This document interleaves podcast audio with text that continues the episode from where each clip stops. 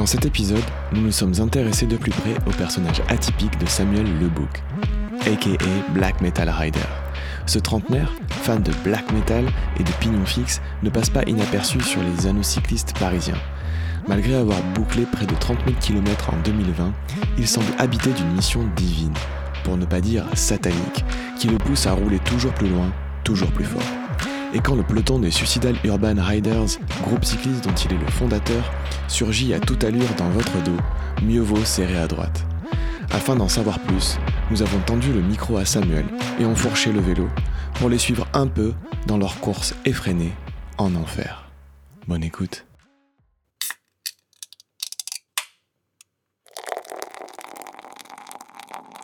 T'as peur d'avoir mal.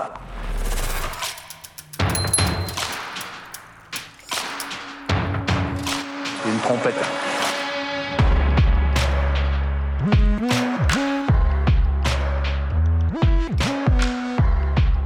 Bienvenue sur le podcast Pinta Triathlon Club, le premier podcast français dédié au triathlon. Dans chaque épisode du PPTC, vous retrouverez des interviews, des conseils et des actualités sur l'univers du triathlon. Bonne écoute!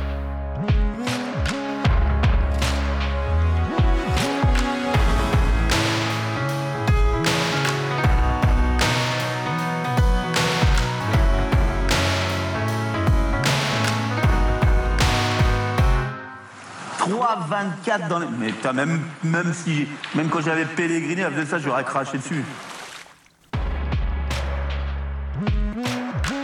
Bonjour à tous et bienvenue sur le podcast du PPTC, le premier podcast français dédié au triathlon. Aujourd'hui, euh, je suis accompagné de Geoffroy uniquement, mais bonjour Geoffroy. Bonjour à tous.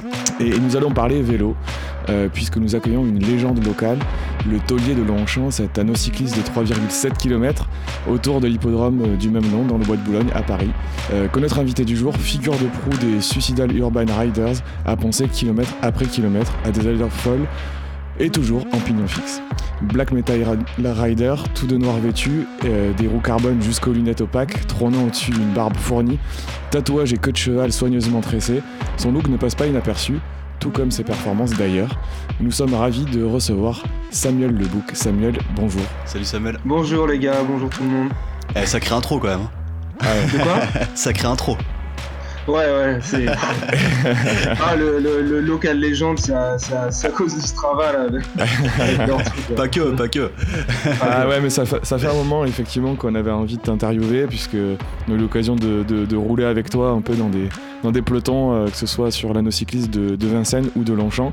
Euh, et donc ça nous tenait à cœur de, de pouvoir te parler un peu plus et d'en connaître euh, un peu plus sur toi et sur, euh, sur ton crew euh, Suicidal Urban Riders. Ouais, ouais, bah merci beaucoup les gars, c'était euh, super sympa de proposer ça.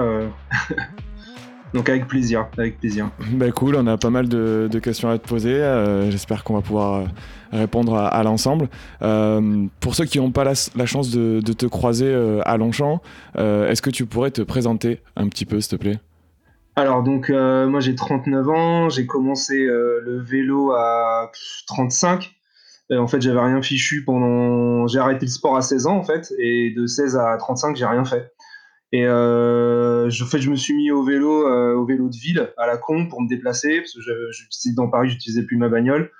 Et en fait, euh, j'ai un pote qui avait un single speed, et il m'a dit qu'il s'en servait plus, et j'ai fait, ah, vas-y, fais voir. Et puis, donc, il me l'a prêté, tout simplement.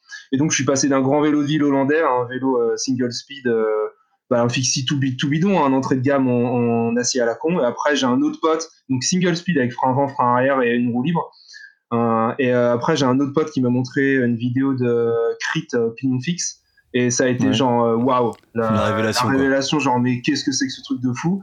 Et donc, bah, comme, Ouais, c'est beaucoup, violent, hein. comme, beaucoup, comme beaucoup de mecs, en fait, euh, tu commences en single speed et puis après, tu enlèves le frein arrière, tu le mets en pignon fixe en gardant le frein avant euh, en général. Et puis après, c'est parti. Après, donc, du coup, je me suis renseigné, il y avait un, un crit fixe qui arrivait à Paris en juillet, donc c'était juillet 2016. Et euh, donc j'ai dit bon, on va on va on va on va s'entraîner un petit peu quand même euh, et s'entraîner un peu à rouler euh, donc en brakeless, c'est-à-dire sans frein avant comme un vrai vélo de piste où t'as vraiment que le pignon et pas de frein à l'avant, pas de frein à l'arrière ni rien, comme sur un vélodrome, sauf que c'est pas sur vélodrome mais c'est sur bitume et c'est sur des circuits avec des chicanes et des trucs comme ça. Et donc, du coup, bah, jus- jusqu'à ce moment-là, je roulais que dans Paris, des petits rides de 5, 10, 15 km heure gros maximum. Et euh, donc, euh, en se renseignant un peu, j'ai découvert donc euh, l'hippodrome de Longchamp, que je connaissais pas du tout, l'anneau de Longchamp. Et donc, avec mon pote, mon pote américain, on a commencé à, y aller. Et puis, bah, j'ai accroché direct, en fait. Et donc, à mon premier crit en juillet 2016, je me suis fait éclater la gueule. Euh, parce que j'avais pas le niveau, j'étais débutant, euh, j'ai pas compris ce qui m'arrivait parce que j'ai ridé avec des mecs qui eux savaient ce qu'ils faisaient et qui avaient de l'expérience. Hmm. Et moi en fait j'étais un gros débutant et euh, c'était genre la claque euh, de ouf. En fait j'ai- je me suis fait jarter au deuxième tour, c'est-à-dire qu'au deuxième tour il y a un mec qui m'a fait un peu une queue de poisson et j'ai fini dans les euh, Dans le décor dans les euh, dans le décor. Ah mais oui. rien de méchant, mais euh, c'était bon, ça Ouais, calme direct. Voilà et donc du C'est assez coup, au lieu de violent, dire, les. Voilà ouais. Et euh, au lieu de dire putain merde, euh, je suis trop de merde. euh, je vais abandonner, bah non, j'ai dit non, non, ça va pas se passer comme ça, je vais prendre un vélo mieux, je vais investir et je vais plus m'entraîner. Puis après, ça a commencé comme ça, j'allais de plus en plus souvent à Longchamp, et puis du coup, c'est en euh, février euh, 2017 que j'ai découvert Strava aussi. Et donc, avec une Ok. montre euh, Garmin qui faisait GPS et euh, tu sais, euh, heart rate comme les euh, triathlons, Ouais. enfin, il y en a plein qui ont les montres comme ça. Ouais. Donc, du coup, l'association des deux, ça, ça a tout changé et ça a donné vachement de sens euh, bah, à mes sessions d'entraînement. J'ai commencé de rouler de plus en plus et, euh, et de, de devenir un, un habitué de Longchamp, de, de, bah, voilà, de rencontrer des mecs, rouler avec, euh, etc., etc. Quoi. Ah, c'est- ça a commencé comme Non, ça. excuse-moi, non mais c'est assez dingue du coup, parce que moi je pensais que, parce qu'on a vu ton profil Strava, qu'on va partager aussi avec, avec les auditeurs, Ouais. euh, t'as enregistré, si je me trompe pas, plus de 29 000 km en 2020. Moi je Ouais. m'attendais à ce que t'aies commencé le vélo, euh, je sais pas, il y a 15 ans quoi. Euh, Là Ah t'es- passé du tout au tout euh, en l'espace de C'est ça. 4 ans C'est finalement. énorme. En, en fait, ouais, parce que moi, à la base, euh, mon, ma passion numéro un, c'est la zik. Donc, je suis musicien, je fais du métal. Enfin, pour ça que j'expliquerai après euh, Black, Black Metal Rider, etc. Mais, euh, et puis, c'est vrai que quand je fais les choses, euh, en général, je, suis un peu monomaniaque et un peu, euh, pas très raisonnable. Et, donc, j'ai tellement kiffé, en fait, le pignon fixe et Longchamp, etc., que c'est devenu clairement une addiction. Et avec Strava aussi, enfin, tout, qu'on a la- l'application, moi, je trouve, elle est géniale pour vraiment se dépasser, se donner à fond je trouve elle a du sens que si vraiment tu donnes à fond. Et euh, ouais, en fait, j'ai- je suis passé du, de 0 à 100 et effectivement, je roule avec des mecs qui, eux, ont 10 ans, 15 ans, 20 ans euh, de, de, de vélo derrière eux et donc ont une caisse que moi, j'ai pas. Enfin, même si je roule énormément, énormément euh, depuis donc euh, quoi 4, 4 ans et quelques, euh, j'ai quand même pas encore la caisse que des mecs qui ont commencé le vélo à 10, 15 ans, ils ont, tu vois. Donc il y a toujours un truc que j'arrive pas encore à, à avoir, mais euh, ouais, encore c'est devenu, Ouais. pas encore. Et, et du coup, ta, ta semaine, elle ressemble à quoi en fait euh, aujourd'hui Alors en fait, euh, y a, c'est, moi je suis quelqu'un, quelqu'un déjà qui aime bien euh, la routine. Euh, J'aime Ouais. bien les trucs quand ils sont posés, quand ça se passe comme prévu, comme ça se passe comme je l'ai planifié. Donc en gros, euh, c'est, très simple. Il y a, en période normale, il y a quatre rides à Longchamp pour moi. Euh, mardi soir, jeudi soir, samedi matin, dimanche matin. Euh, et c'est à ces moments-là qu'il y a le fast pack, euh, donc des mecs qui viennent euh, pour rouler fort, très fort. Et euh, donc, euh, bon bah là forcément en ce moment avec le couvre-feu, euh, le mardi soir et jeudi soir c'est un peu mort. Mais sinon c'était toujours le cas et dès que je suis en vacances ou l'été, bah là c'est tous les jours ou que je roule tous les jours, à peu près deux heures par jour. Alors à chaque fois voilà c'est des, sorties de à Longchamp à peu près deux heures, deux heures et demie. Euh, j'ai pas le temps de faire plus en fait, donc en fait ça fait euh, quatre sorties dans la semaine, c'est beaucoup, mais c'est que des sorties de deux heures et demie à peu Ouais. max, tu vois. Mais je fais pas des quoi. sorties. de- Voilà, je fais pas des sorties de 4-5 heures, je fais pas des, euh, des trucs de comme ça. Il y a des mecs qui font que ça, tu vois, ils roulent samedi, Mm. dimanche et puis ils font euh, 130, 130 et voilà. Moi, du coup, c'est c'est mardi, jeudi, samedi, dimanche, plus tout le vélo taf euh, et tous mes déplacements dans Paris tous les jours parce que je fais mes courses à vélo dans Paris tous Ouais. les jours. Donc euh, ça me fait aussi pas mal rouler et donc du coup j'ai euh, un objectif hebdomadaire d'environ euh, 500 km par semaine toutes les semaines toute l'année quoi. Ah ouais, t'as un objectif. euh, Ah, et toute l'année aussi. Ouais. C'est important à préciser ouais, ça. tout- toute l'année, il n'y a pas de moment de. D'accord. Euh, ouais, c'est c'est- c'est- c'est quand même pas mal et c'est c'est souvent euh, des sessions assez intenses. Quoi. Euh, Nous, on a eu l'occasion un peu de. Justement, c'est là où on a fait ta connaissance. Enfin, on t'avait remarqué un peu sur, sur l'anneau. Euh, ouais, c'est des pelotons qui roulent à, à vive allure, 40, 42, voire Ouais. plus. Voire Euh, plus, ouais. Mm. voire plus. Et euh, c'est vrai que nous, on n'a pas, on n'a pas tenu très très longtemps. Ah non, Faudrait je essayer, confirme. mais, euh, mais ouais, ouais, ça va très très vite. bien au chaud peut-être qu'on réussirait à mettre un ou deux tours, mais pas beaucoup plus, je pense. ouais, ouais c'est ça en fait. C'est-à-dire que c'est une tradition qui existait euh, avant que j'appelle le truc le Fastpack, parce qu'en fait c'est moi qui ai donné le nom Fastpack au Fastpack, euh, qui a commencé en 2017 à, à, donner ça dans le nom de titre de mes sorties en fait.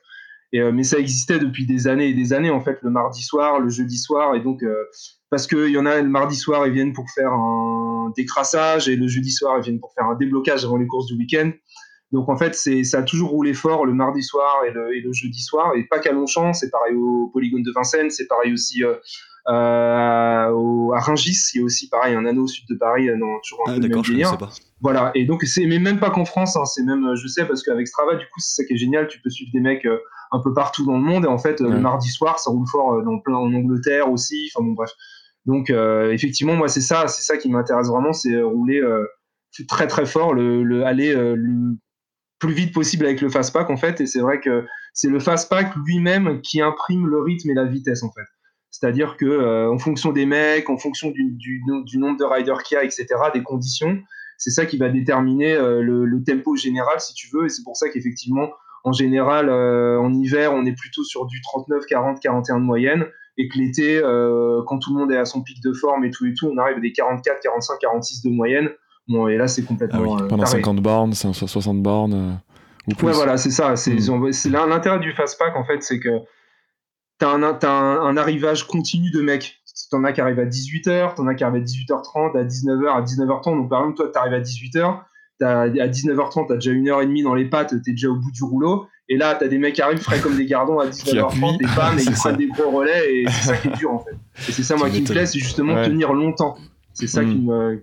Mais, chacun son truc, tu vois. Il y en a, ils viennent, ils roulent une demi-heure, 45 minutes à fond, puis ils arrêtent. Tu vois, c'est, c'est, mais t'as toujours ce truc organique euh, du fastpack qui est là, qui est mm. un groupe qui fluctue beaucoup avec des mecs qui arrivent, des mecs qui partent. Et euh, moi, mon kiff, c'est de rester dedans euh, bah, le plus longtemps possible. voilà. C'est vrai que c'est grisant de, de, rouler en peloton. Enfin, pour ceux qui, nos auditeurs qui, qui ont eu la chance de rouler en peloton, ou c'est vraiment quand le peloton va vite, quand le peloton roule bien, qu'il n'y a pas mm. de, de, de, gens trop nerveux aussi, trop voilà, trop d'à trop de c'est hyper, hyper agréable et c'est vraiment grisant cette sensation de vitesse et de puissance un peu tous ensemble. C'est ça, c'est euh, exactement ça. C'est des choses que solo, tu peux, c'est quasiment impossible mm. de faire. Euh, je veux dire, solo, moi, je fais pas 80 euh, bornes à 45 de moyenne, c'est juste impossible, tu vois, c'est clair et net. Et effectivement, quand c'est, quand t'as des habitués, quand t'as des habitués, et moi, je connais quasiment tout le monde et quasiment tout le monde me connaît. Donc je sais qui sont les bons, qui sont les mecs fiables, qui sont les mecs solides. Hmm. Parce que quand ça se passe bien, comme tu dis, euh, c'est vraiment grisant et génial et tu te dépasses. Et, et par exemple, même si t'es crevé, tu dis allez, je tiens un tour de plus. Tu dis allez, euh, il y a un mec qui t'empile une échappée, tu dis allez, je le laisse pas partir. en fait, c'est ça, il y a une émulation qui est incroyable. Hmm. Une émulation et ça, c'est vrai que c'est électrisant et que tu la puissance, t'as raison. C'est moi, je, sais quand j'arrive à Longchamp, j'attends et j'attends le fast pack. C'est-à-dire que moi, j'ai pas de tour de chauffe, j'ai rien du tout. C'est j'arrive et bam, c'est 0 à 100 tout de suite. Et euh, donc je, je, je le guette le, le, le et tu le vois arriver de loin parce que c'est un truc, tu vous sens la puissance, la vitesse du groupe qui arrive et c'est. c'est hmm. Je m'en, je m'en lasse pas. Il y a rien à faire. c'est, vraiment. Euh, oui, c'est, c'est, une drogue, quoi. Exactement, clairement, clairement. Et, et, du coup, tu, le, tu l'as un peu touché du doigt au début. Tu as une spécificité, donc quand tu parlais des critériums, tout ça, c'est que tu roules presque toujours, parce que j'ai vu que tu ouais. toujours, en fixie. Euh, et c'est un vrai choix euh, qui est plus qu'assumé parce qu'on peut lire sur ton Strava Obsessive Riding Fixed Gear Till Death. Donc euh, la traduction, mais tu es prof d'anglais, tu peux la faire. Ouais, c'est un peu pignon fixe jusqu'à la mort. Enfin, jusqu'au bout, ouais, c'est c'est hein, Enfin, non, non, y a, tu peux dire plein de conneries avec Death, genre, voilà quoi. Et, mais c'est vrai que c'est ce que c'est ce que j'ai commencé par ça et c'est ce que je préfère toujours comme tu l'as dit, euh, j'ai euh, eu un vélo route euh, depuis un an et des cacahuètes, et il y a depuis quelques mois un cyclocross. Mais ce que je préfère, ça reste toujours le pignon fixe pour rouler à Longchamp, pour rouler à Longchamp bien sûr. Hein, si tu veux faire une sortie longue avec du D+, bon voilà. Mais je connais des mecs qui font quand même du pignon fixe, même en sortie longue et même en D+, avec un petit peu de D+. Mais euh, ouais, effectivement, malgré tout, je reste à 80-90% pignon fixe. Bah, de toute façon, pour aller au taf ou pour les déplacements dans Paris, c'est pignon fixe. Et pour mon champ, c'est ce que je préfère. C'est ce que je préfère. Par exemple, là, on est ce dimanche aujourd'hui. Hier, j'ai roulé avec le Colnago. Donc, un Colnago, c'est 50 à 11 vitesses.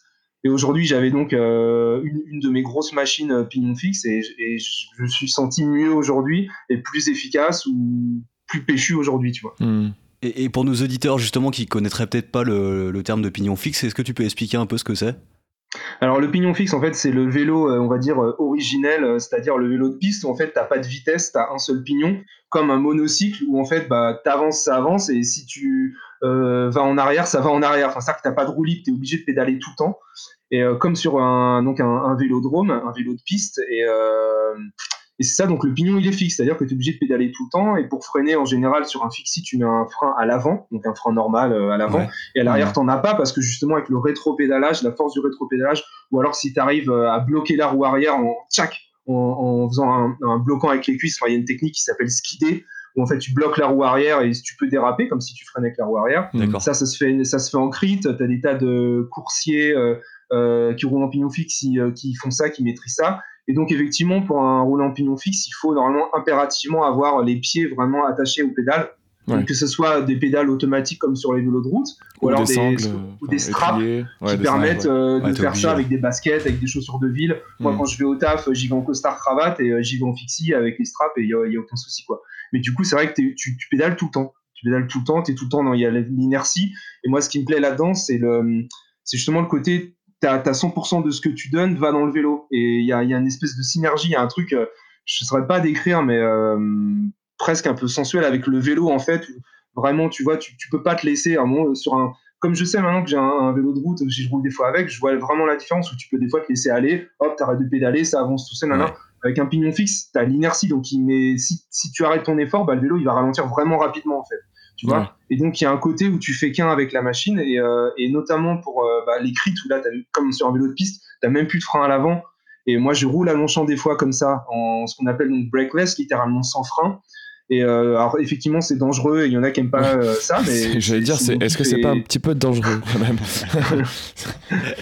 Et, et mais si tu anticipes et si tu, tu, connais un peu la technique et tout tu, tu là vraiment tu t'as même plus de frein à l'avant, donc c'est que tes jambes qui freinent. Donc euh, c'est tout dans l'anticipation. Enfin, il y a, évidemment, un côté. Pas... Euh, évidemment, tu peux pas changer de vitesse. Donc euh, non plus, non plus. Donc ça, c'est sûr que d'un côté, ça limite parce que tu as un pignon fixe, donc tu as un ratio qui est fixe avec un plateau à l'avant et un pignon à l'arrière et ça bouge pas. Donc c'est vrai qu'en fonction de ton niveau, de ce que tu veux faire, à la vitesse à laquelle tu veux rouler et du comment dire du, de ton circuit, de ce que tu as prévu, il faut adapter son ratio effectivement quoi. Hmm. Par exemple, c'est quand si je vais au taf, j'ai pas le même ratio quand je veux rouler dans le fastpack. À mon champ, c'est clair et net.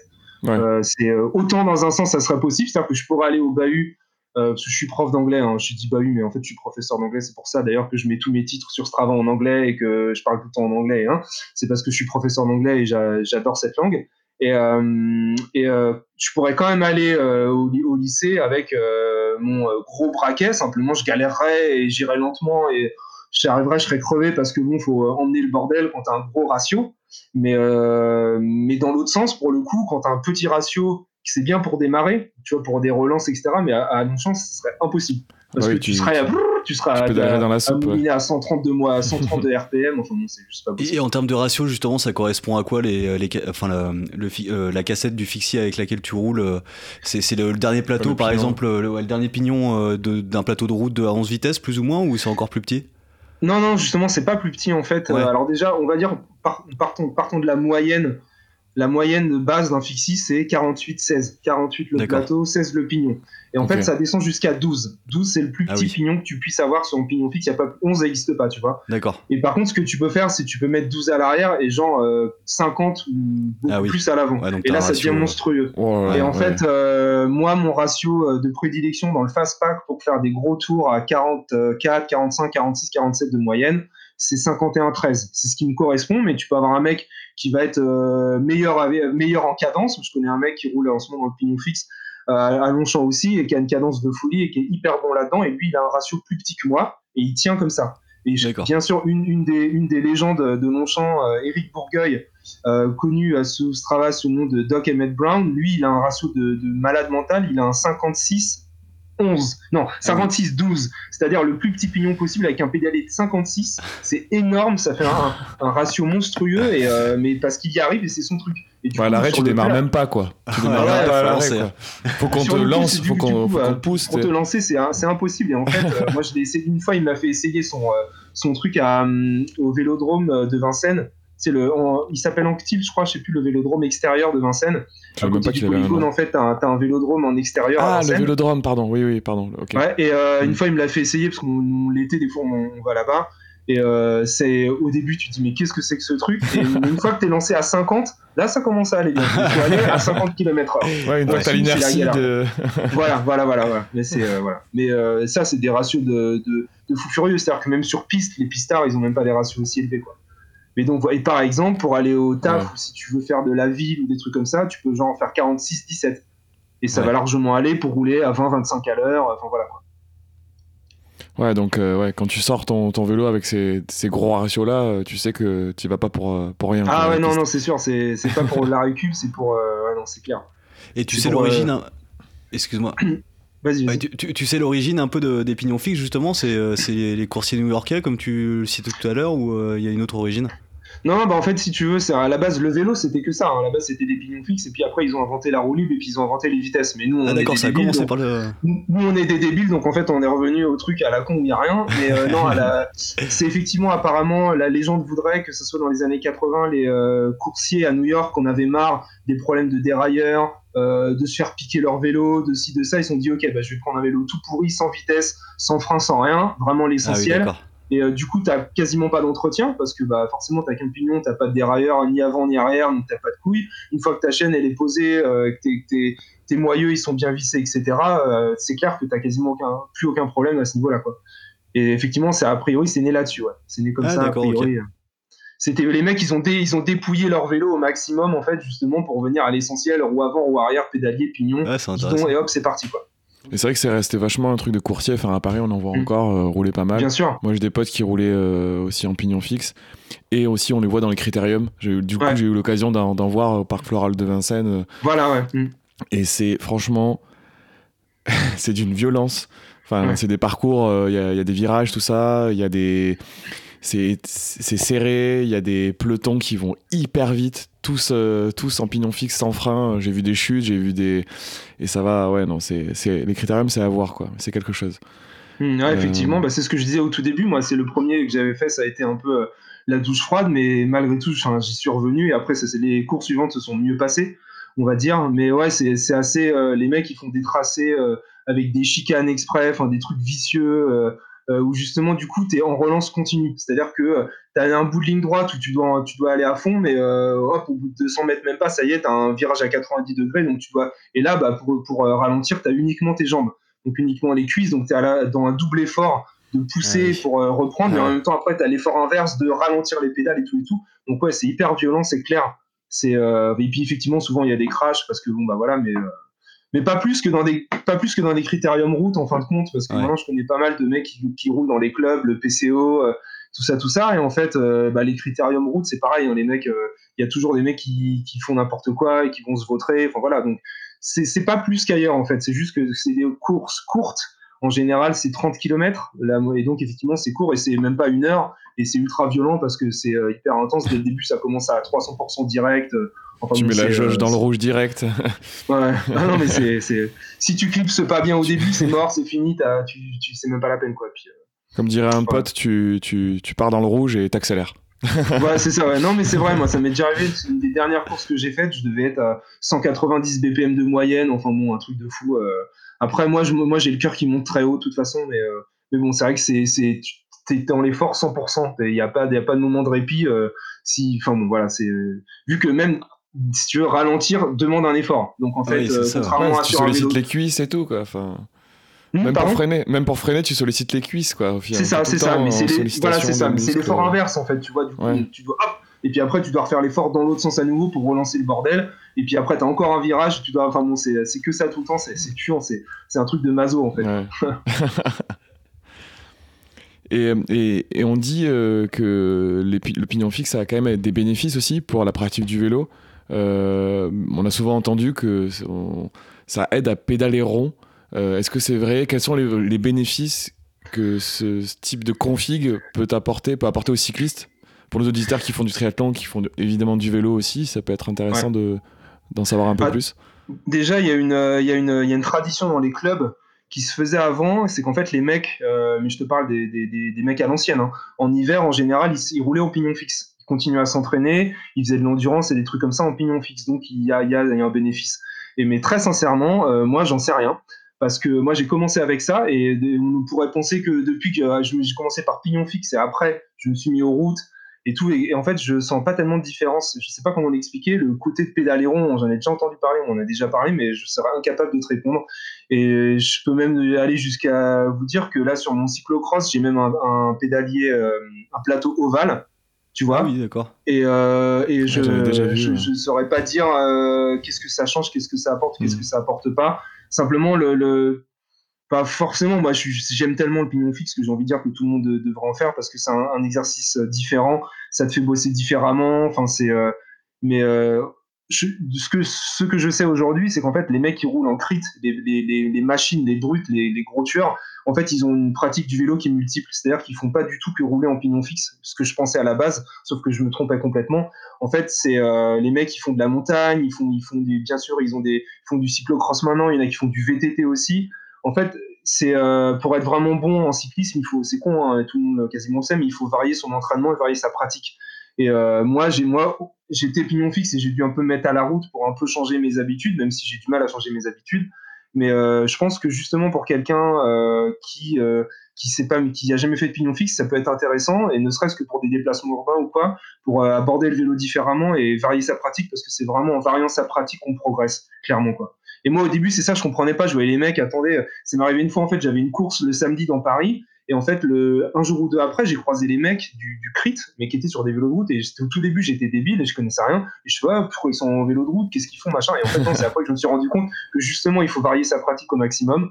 Et que, en termes de, Surtout, je pense que ça peut être vraiment bénéfique pour le triathlon parce que quand tu es vraiment en solo, où tu dois avoir une constance dans l'effort, etc., le pignon fixe, ça peut, je pense, euh, apporter pas mal à ce niveau-là. Parce que c'est vrai que euh, si tu arrives à trouver un circuit, tu auras vraiment ce travail de, continu. De, par exemple, c'est vrai que c'est. Bah, vu que tu t'arrêtes jamais de pédaler, tu peux vraiment bien travailler, je pense, euh, cette régularité du pédalage, etc. Il y a un, truc comme ouais, c'est, ouais, je pense c'est régularité. Euh, et efficacité du pédalage aussi. Je pense que dans Pédaléron, il y a cette idée de tirer, pousser, tirer, pousser. Enfin, et au final, dans un pignon fixe, c'est vrai que vu que tu es entraîné, comme tu dis, tout le temps, tu es obligé de tout le temps fournir un effort. Ouais. Peut-être ça t'apprend un peu à, avoir cette régularité, cette fréquence de pédalage, euh, peut-être pas fréquence, mais euh, euh, qui fait que, que ouais, tu as aussi un pédalage peut-être plus efficace. Euh, mm. Tu exploites au maximum toute l'énergie que tu déploies pour la, la, rendre dans le vélo. Enfin, mais en tout cas, oui, oui c'est vrai qu'on a aussi entendu souvent que ouais, y a des clubs qui, qui roulaient en pignon fixe l'hiver, des, des, athlètes qui qui faisaient un peu de pignon fixe euh, parfois dans la saison pour, euh, mm, mm, pour mm. améliorer leur, euh, leur pédalage. On, en a parlé un peu tout à l'heure. Est-ce que c'est pas un peu dangereux de rouler un pignon fixe au cœur d'un peloton? Il, me semble que quand on, quand on t'a connu, quand on t'a aperçu pour les premières fois sur les, les, pistes, l'anneau de Vincennes, tu revenais d'une blessure. C'était pour ça qu'on a réussi à suivre d'ailleurs, non? C'était pour ça qu'on a réussi à te suivre au début.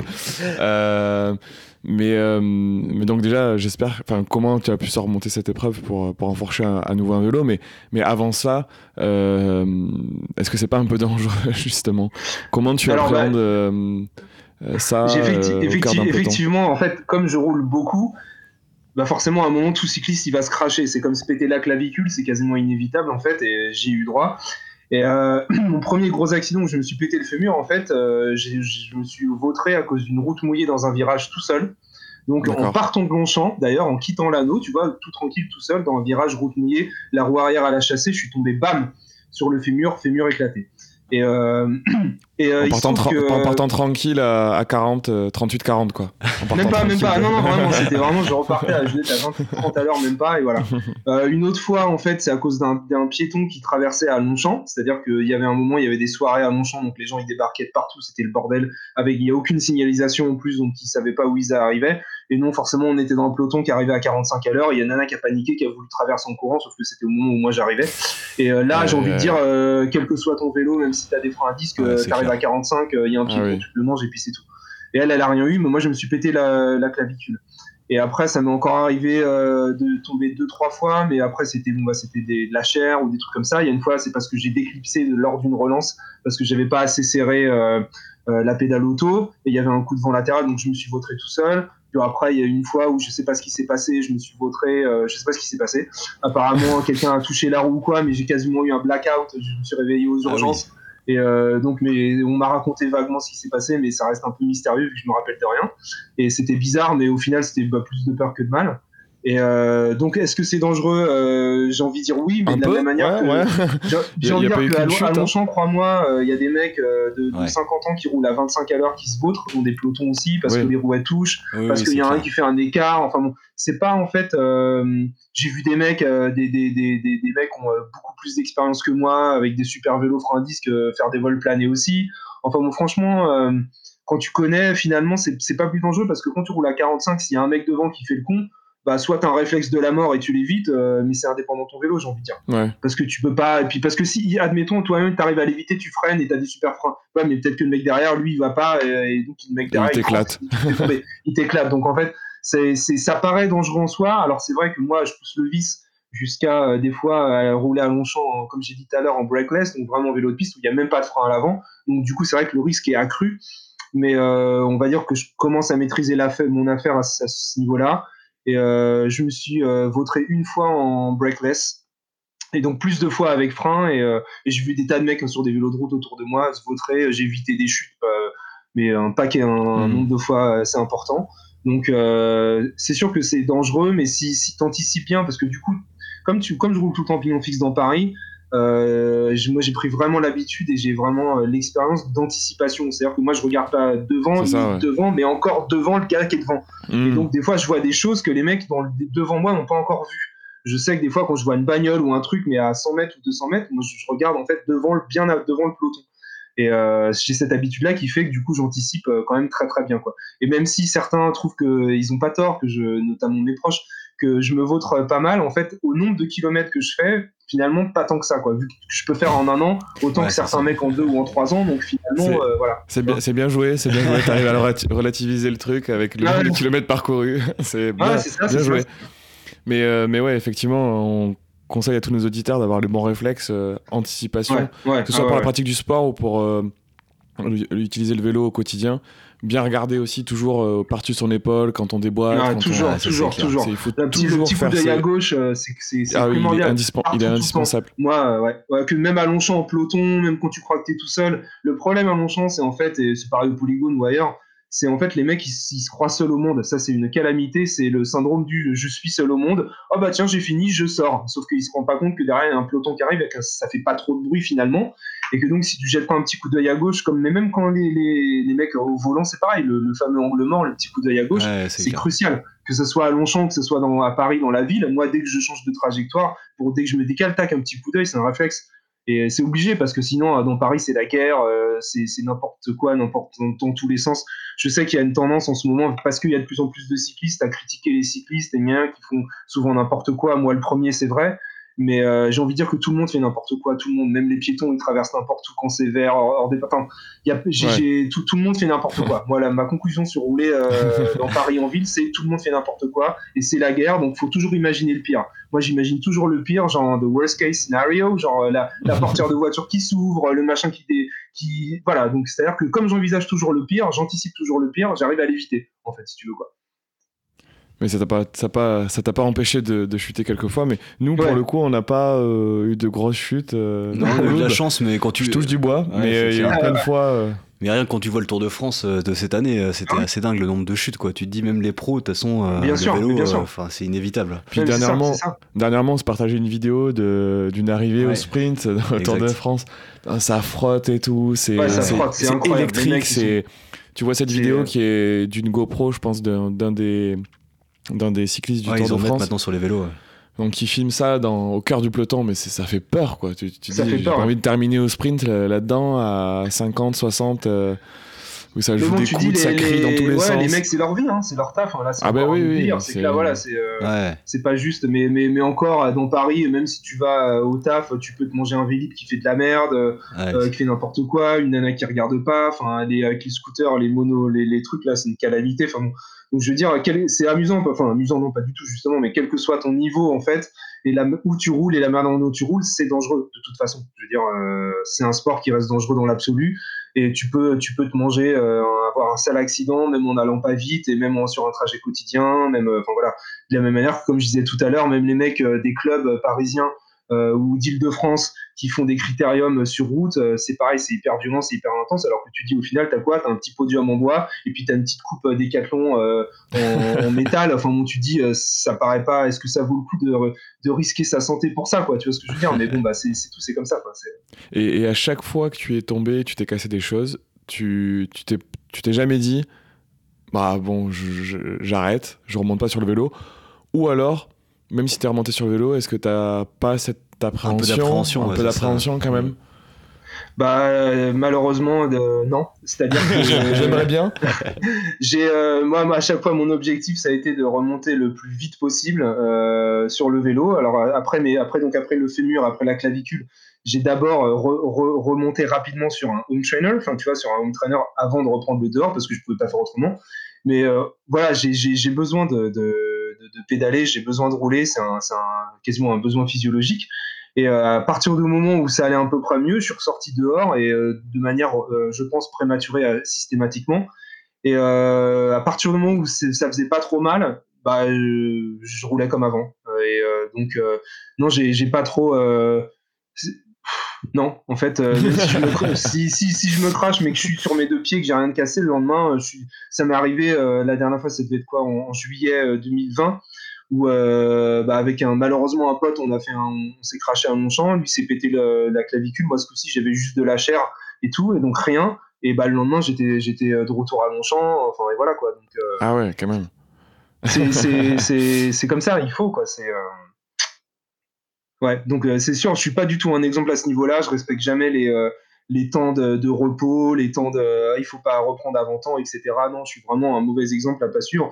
Mais parce que je suis pas le seul. Hein. Je connais des mecs aussi, pareil, qui se crachent et qui sont de retour très très rapidement sur la selle et qui voilà. Après, je sais que pour le coup là, dont je vous ai parlé tout à l'heure, quand je me suis vautré parce que j'ai déclipsé et je me rappelle clairement où c'était. Et c'est vrai que j'ai une petite appréhension à cet endroit-là. Dire ah, j'espère que là je vais pas déclipser à nouveau, mais c'est tout mais ça me fait pas ralentir ou ça me fait pas rouler moins vite. Bon, mais on te souhaite euh, que. souhaite que tu ne retomberas pas, à nouveau. Mais euh, et, du coup, ça, ça, nous fait penser, on, on, avait parlé avec euh, Joji juste avant. quelles sont les règles en peloton? Même nous qui pratiquons du vélo à travers le triathlon, il y a certains trucs qu'on qui, qu'on a appris hein, au, fur et à mesure à rouler, en, à, rouler à Vincennes. Euh, sur l'anneau, mais il y, a des, y a des codes pour justement assurer la sécurité du peloton. Euh, j'imagine que tu les connais très bien. Est-ce que tu pourrais nous les partager pour euh, nous Par exemple, juste, juste, en complément, une, question bête, mais quand, quand, tu t'annonces, quand tu doubles quelqu'un, tu passes à sa gauche, tu dis gauche, tu dis droite? Alors, non mais c'est con parce que ça change beaucoup de choses. On peut siffler très fort. Euh, moi, je sais qu'aussi, je suis connu pour avoir une sonnette, une super sonnette euh, qui fait un bruit euh, super fort. Et donc, ceux qui autour d'un Longchamp savent que la sonnette, c'est le signe du fast pack. Mais encore faut-il être un habitué de Longchamp pour le savoir. Et effectivement, sinon, moi, ce que j'aime bien dire, c'est attention, hurler attention. Et donc, ça prévient qu'on arrive. Et en général, on va plutôt dire droite. C'est-à-dire, en gros, mettez-vous à droite. Euh, effectivement, ça c'est vrai que c'est bon, bah ça c'est le problème des, de, de l'anneau de Montchamp et des choses comme ça où il y a des niveaux très très différents. Et euh, il y a des passages très étroits et effectivement et euh, très souvent, bah, en fait, moi je, trouve qui pour la sécurité de tous, il faut annoncer l'arrivée du fast pack parce qu'on arrive à 40, 45, voire des fois même 50 ou 55 sur le faux plat, enfin non sur le plat à 55 je veux dire, et c'est très très rapide et c'est vrai que des mecs s'ils savent pas euh, ils se rendent pas compte de ce qui arrive. donc le fait de gueuler, euh, moi c'est une de mes spécialités aussi, euh, c'est en rapport avec la passion pour euh, le métal, donc euh, de gueuler. Et, et en fait c'est finalement par égard pour les autres, pour leur dire on arrive, faites attention, tu vois, parce que si tu fais pas gaffe et que tu es dans la lune et que tu es dans ton, en train de penser à tes impôts ou, à, la peinture que tu dois faire chez toi et que tu as 40 mecs qui arrivent à 45 à l'heure, si tu fais pas gaffe, ça peut être très dangereux. Donc moi j'estime que c'est un peu le, le, devoir du, du, du Fastpack d'annoncer son arrivée quand il y a un groupe, quand il y a un mec qui est un peu au milieu de la chaussée, etc. etc. Ça peut paraître agressif ou quoi au caisse, mais euh, faut mieux ça que rien dire et que le mec au dernier moment, sans regarder, sans prévenir, il se décale sur la gauche et que là, t'imagines euh, la catastrophe. Et donc en général, c'est vrai que euh, l'usage, c'est de dire droite et de dire serré à droite. Alors il y en a qui rouspètent, il y en a qui sont pas contents, mais, euh, mais c'est, c'est, c'est-à-dire que quand il y a le fameux goulet à Longchamp, c'est un rétrécissement euh, tellement abusé, hyper, il y a à peine une voiture hyper dangereux, quoi. Le goulet hyper dangereux. Et on espère qu'ils vont l'élargir à un moment. Et, euh, et donc c'est vrai que bah, tu te dis par exemple la règle c'est bien sûr Longchamp c'est à tout le monde, etc. etc. Mais c'est vrai que dans le goulet, si tu es avec ton pote, bah, tu te mets derrière lui. Tu vois, tu te mets pas. Il y a plein d'autres endroits dans, dans, autour de l'anneau où tu as la place de rouler côte à côte. Mais euh, déjà, par exemple, pour Longchamp, euh, dans le, goulet, bah, tu te mets euh, l'un derrière l'autre, quoi. Juste, ça dure 20 mètres tu vois, et c'est hyper important et ça peut entre mais ça peut sauver des vies. c'est un peu ça quoi. Et pareil, bah, imagine l'hippodrome de Vincennes, non c'est pas l'hippodrome de Vincennes, c'est le polygone de Vincennes dans le virage en haut, le virage serré, c'est pareil. T'imagines, c'est suffisamment serré pour se dire bon bah on va peut-être pas prendre toute la largeur du virage. Euh, donc voilà, il faut, faut, en général serrer sa droite. Mais en fait, c'est finalement instinctivement, c'est les mêmes choses que sur le code de la route, quoi. C'est-à-dire que tu serres ta droite. Euh, et le problème, c'est souvent les mecs qui, qui se comportent mal, c'est-à-dire que bah, ils roulent en plein milieu, ou ce que je disais tout à l'heure, et le fameux, euh, ils, hmm. se croient seuls au monde et ils se rendent pas compte en fait de l'affluence qu'il peut y avoir et de, la vitesse à laquelle certains peuvent arriver. Et, et, tu te dis la route est suffisamment large, si les gens sont raisonnables et ils essaient de se mettre relativement sur la droite, bah, il y a de la place pour tout le monde. Le problème, c'est des fois, tu as des pelotons qui, prennent en largeur un truc de dingue. Et nous, on arrive avec le fast-pack et étonnamment, enfin étonnamment, je sais pas si c'est étonnant, mais nous, on est souvent justement à, la queue leu en file indienne, justement, pour, euh, et euh, on, prend rarement euh, beaucoup de largeur. Et donc, on est obligé des fois d'aller extrêmement sur la gauche, de se déporter vachement sur la gauche, là où la route, elle est plus dégueulasse, là où des fois, tu as des piétons. Donc, voilà, c'est pour mon champ en tout cas. Il faut vraiment essayer de se dire, je suis pas tout seul. Et même quand on croit qu'il n'y a pas beaucoup de monde, et eh ben, il peut toujours avoir un pack de 5-6 mecs qui arrivent à fond. Donc, euh, il faut toujours essayer de bah, garder sa droite. Et comme tu disais tout à l'heure, à juste titre, de, ouais, si tu veux te décaler, tu jettes un coup d'œil d'abord. Parce que ici, il y a aussi hyper souvent des mecs, en fait, ils disent j'ai fini, je mets le bras, genre je vais à gauche et je vais à gauche. Mais sauf qu'ils regardent pas. Tu vois, donc. Euh, ouais, il faut faire les deux, quoi. Il faut faire le signe et regarder. Puis il y a des gestes aussi, euh, il y a des gestes aussi importants au sein du mmh. peloton. parce qu'en fait, on est roue dans la roue. Mm. Ça, c'est important de le dire, je pense, pour nos auditeurs, c'est qu'il y a ce signe de la main quand il y a quelqu'un, par exemple, qui est sur la droite. Ouais. De faire un petit signe de la main euh, derrière pour dire euh, passer sur la gauche. Il y, a un obstacle, soit il y, a quelque chose sur la route, il y a un trou, euh, un nid de poule ou quoi que ce soit, ou alors il y a quelqu'un qui est un peu plus lent et du coup mm. on l'évite, on, le passe, on lui passe par la gauche et puis quand ça va vite, on l'a vu avec la chute d'Ala Philippe, hein, euh, autour de France, je sais pas si tu l'as vu cette chute. Non, je pas euh, encore. J'ai entendu parler, mais je euh, pas, autour, pas autour de France, pardon. Euh, je sais plus la course exacte, mais euh, mais qui se prend. Provence, non, c'est pas truc de Provence ou je sais pas. Non, quoi, non, c'était c'était avant, c'était Liège Bastogne Liège, non, c'était pas Je ne pas vous aider là. Ouais, je me rappelle plus la course. Bref, il prend, ils, ils, sont trois en file indienne et puis il se prend, il est le troisième et il décale trop tôt de, enfin trop tard devant. Il n'y a pas de les bons signes et il prend euh, une moto, il prend le, le, ah le, bagage arrière du, du d'une moto euh, de la course enfin, bref sur l'épaule et il fait une chute à je sais pas combien ça, ça, mais c'est évident que c'est effectivement non c'est fait partie des règles euh, une fois encore de, l'étiquette euh, du peloton, c'est qu'effectivement les mecs devant doivent annoncer ce qu'il y a. Parce que souvent quand tu es en peloton, bah, tu un peu la tête dans le guidon et vu l'intérêt étant de drafter, contrairement au triathlon justement, c'est-à-dire d'être le plus près possible du mec devant, mais pas trop quand même, mais pour bénéficier de, de l'appel d'air, le drafting, donc effectivement, des fois, tu vois pas ce qui se passe devant. Donc normalement, effectivement, quand les mecs devant doivent prévenir, attention, il y a quelqu'un à droite, mais on n'a pas beaucoup de la place pour passer à gauche. Soit tu t'éloignes et tu as la place et c'est bon, mais si tu pas la place, bah, tu dois indiquer, attention, avec un geste effectivement de la main droite pour dire décalez-vous sur la droite. Et de la même manière, si à gauche, tu as un bus qui fait n'importe quoi, ou si tu as un truc, machin, tu, ou un mec qui est trop lent et qui est en plein milieu de la route, qui a pas compris qu'il fallait qu'il se mette à droite, justement, tu dois moi je fais un geste, tu fais un geste pour dire attention à gauche, ou alors pareil, un autre geste, c'est ralentissement euh, important. Par exemple, le fameux goulet à Longchamp, quand à un moment il est blindé et que tu arrives à 45, bah, à un moment c'est fini, tu es obligé de ralentir, et puis tout. Dans ce cas-là, comme tu as un ralentissement qui est vraiment important et conséquent et à peu près imprévisible, bah, tu lèves la main euh, haut pour prévenir les mecs de derrière, tu vois, de, de 2, 3, 4, 5, 6 mecs derrière toi, que ça ralentit. Effectivement, il y a tout plein de codes comme ça, de, de il faut prévenir, euh, c'est l'étiquette, quoi. Rouler en peloton, effectivement, il y a quand même des espèces de règles euh, implicites de respect et les mecs devant, ils doivent indiquer euh, les dangers, entre, entre guillemets, les dangers qu'il peut y avoir, effectivement. Parce que souvent, tu es la tête dans le guidon et tu vois pas ce qui se passe. Mmh. Pareil pour l'état de la route aussi. Si tu as des. malheureusement, si tu as des, des, des, des, nids de poules ou des conneries, des petits trous, des petites merdes, si tu fais pas gaffe et que tu te manges un, même un petit trou à 45, c'est hyper dangereux.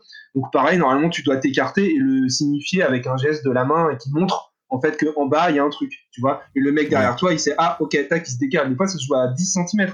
Mais si le mec il se décale au dernier moment sans l'indiquer, toi tu le vois pas et bam tu peux euh, rentrer en plein dans le truc. Donc normalement ça aussi tu dois l'indiquer, l'état de la route, les mecs euh, à, droite que tu doubles ou les gugus à gauche qui font n'importe quoi. Donc il y, a plusieurs choses comme ça effectivement à, C'est pour ça que voilà c'est pour ça qu'on conseille de de, pas euh, rouler en peloton très, très fort dès le début si on n'a pas les codes. C'est pour ça que à Paris, il y a un, un, triathlon en l'occurrence où il y a droit au drafting, donc c'est le fait de rouler dans la roue de, de, la personne de devant pour euh, profiter de l'aspiration, c'est-à-dire permettre de dépenser moins d'énergie pour aller aussi vite. Voilà, ben, À Paris, sur ce triathlon-là, déconseille à ceux qui ne savent pas rouler en peloton de, de rouler en peloton parce que il peut arriver des, des accidents assez. Bah, déjà, ce qui est intéressant à, Longchamp, c'est que tu as tous les niveaux. Donc, effectivement, tu peux arriver et te prendre un petit peloton de pépère, de papy. Parce que tu as pas mal de papy, tu as tous les âges à Longchamp, c'est ça qui est génial. Tu as des mecs, des sexagénaires, des septuagénaires, voire des octogénaires qui roulent et ça, c'est vraiment génial de voir ça.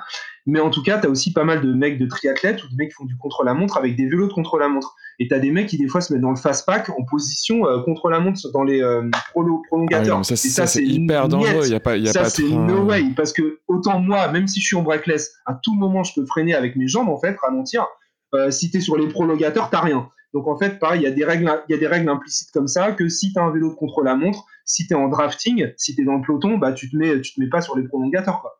C'est ça, c'est pareil. et de la même manière, je conseillerais, comme tu dis, la, le, la course euh, le tri Paris, si le drafting est autorisé, à partir du moment où tu draftes un mec, tu te mets pas en prolongateur. Tu te mets derrière lui, mais tu as les mains sur, euh, prêt à freiner parce que tu sais jamais ce qui peut se passer. C'est clair. Ah bah Faire du drafting sur les prolos, c'est pas possible.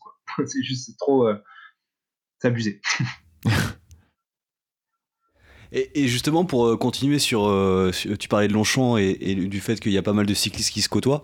C'est un peu tous les types euh, de cyclistes. C'est quoi l'esprit de la culture Longchamp? C'est triathlète, coursier, cycliste amateur. c'est tout type de cycliste bah, c'est ça qui est assez dingue en fait, c'est que justement tout type de cyclistes. Et y compris ce qu'on appelle les weekend warriors, les mecs qui, qui roulent que le week-end à Longchamp et qui font leur sortie, etc. T'as donc t'as tout, t'as des mecs de club qui sont des machines, qui viennent là pour euh, entre entre des courses pour s'entraîner, faire du spécifique, faire des intervalles. T'as pas mal de mecs aussi en justement en triathlète ou des mecs qui font du contre-la-montre en solo, en, qui font justement en no drafting et qui font leur séance à intervalles machin, euh, zone de puissance, etc., etc.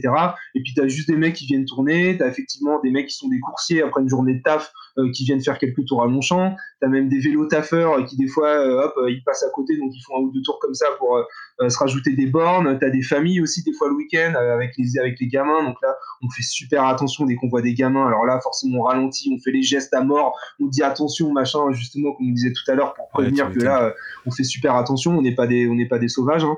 Et, euh, mais effectivement, tu as tous les niveaux, comme je disais, tu as des octogénaires et tu en as qui roulent. donc, ce qui est, ce qui est génial, c'est que tu peux par exemple te dire bon, je viens à mon champ, j'ai quel est mon objectif, est-ce que j'ai envie de rouler fort, pas fort, endurance, etc., etc. Donc tu peux dire bon bah aujourd'hui je roule pépère, donc hop, je roule, soit tu peux rouler solo, faire ce que tu veux, faire des exos, faire des intervalles, ou alors te dire bon moi je vais faire un peu d'endurance, rouler avec un peloton pépère, et tu vas trouver, tu vas trouver parce que tu as vraiment tous les tous les tous les rythmes, tous les niveaux, et tu vas trouver euh, tout type euh, des vieux, des, des t'as pas mal d'habitués de Longchamp qui sont des vieux de la vieille, qui roulent à Longchamp depuis des années et des années, et qui se connaissent et ils sont à leur rythme, et ils s'en foutent euh, des coms, ils s'en foutent des segments, ils s'en foutent de tout ça, ils viennent pour rouler entre potes depuis des années, et donc tu peux rouler avec ces gars-là, enfin tout est ouvert à tout le monde en fait. Il n'y a pas a pas d'interdiction, il n'y a pas de, de, dans le fast pack n'importe qui peut rouler dans le fast pack s'il pense qu'il a le niveau et s'il pense qu'il peut tenir et s'il sait respecter les règles. Euh, mais, mais chaque fois, on a des mecs qui tentent le fast pack et puis ils tiennent un demi-tour ou ils tiennent un tour ou ils tiennent deux tours et puis après ils explosent. Et, euh, mais voilà, tu as tous les niveaux et euh, c'est ouvert à, tout le monde. Il n'y a pas de peloton interdit ou il n'y a pas de truc où il faudra un code secret pour euh, intégrer le peloton ou pas du tout. Enfin, je veux dire, il n'y a rien de tout ça. Et c'est ça qui est génial, c'est le côté que tout, tout, cycliste, si tenté, qui, qui respecte quand même les règles de la route et un peu les règles du peloton, il y a quand même des règles à respecter, mais qui s'apprennent en, en une heure. Enfin, je veux dire, tu roules une heure, euh, tu vois comment les mecs ils font devant toi, ils font les gestes, ils font des trucs. Euh, quand t'es crevé, tu t'écartes, tu fais un signe pour que le mec derrière toi il prenne un relais. Enfin, bon, il y a des tas de trucs comme ça et euh, bon bah c'est tout. Après, moi je sais quand je vois des mecs qui font, qui ont pas l'air de connaître les règles ou quoi, bah je leur dis. Je leur dis tout simplement, ça m'est arrivé de dire à des mecs, justement des triathlètes sur les prolos, dire mec, tu peux pas te mettre sur les prolos en, en fast pack, des mecs sans casque, des mecs qui roulent sans casque dans le fast pack, je leur dis non mais tu peux ah pas rouler sans casque dans le fast pack, laisse tomber. Euh, enfin voilà, comme, euh, comme je connais très très bien les lieux et les, les, règles tout ça, je me permets des fois de, ah, de, prendre des gars, voilà, de leur expliquer, de dire ouais, vas-y, si t'es crevé, ah, si t'es crevé, fais un geste et on prend le relais, tu fais un geste comme ça et puis on prend le relais avec le coude. Enfin voilà, parce que souvent, effectivement, il y a des mecs en fait, ils veulent tenter le fast pack et à un moment ils, ils, ils, poussent, ils poussent, ils poussent, à un moment ils sont au bout du rouleau et d'un coup donc ils explosent, comme on dit, hein, et d'un coup ils arrêtent leur effort sans prévenir. Et du coup, toi, tu es derrière et hop, il, y a un, il arrête son effort sans prévenir. Et du coup, il y a un gap qui se crée. Et après, tu as un trou, un méga, un méga trou à boucher. Alors qu'en fait, il aurait dû arrêter avant et prévenir, faire un petit geste pour dire vas-y, j'en peux plus passer. Et s'il prévient en temps et en heure et tout, enfin, tu vois, c'est il y a plein de petites règles comme ça. Euh, mais, euh, mais effectivement, non seulement tu as tous les niveaux, quoi. Tu as vraiment tous les niveaux, tout type de, de, de, de vélo aussi. Tu as des mecs qui viennent en VTT, as des, des fois, tu as des espèces de vélos complètement improbables. Tu as des mecs qui font les vélos couchés là. Enfin, il y a aussi ah oui, mecs comme ça. Ouais, il, y a, y a des temps, il y a des tandems aussi. Alors, tu as tout parce que tu as des tandems. Il y a un couple que je connais qui ont un tandem en titane, un truc de dingue.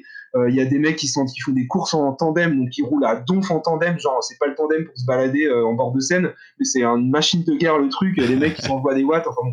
Donc, ouais, non, il y a vraiment tout type et c'est ça qui est génial. Quoi.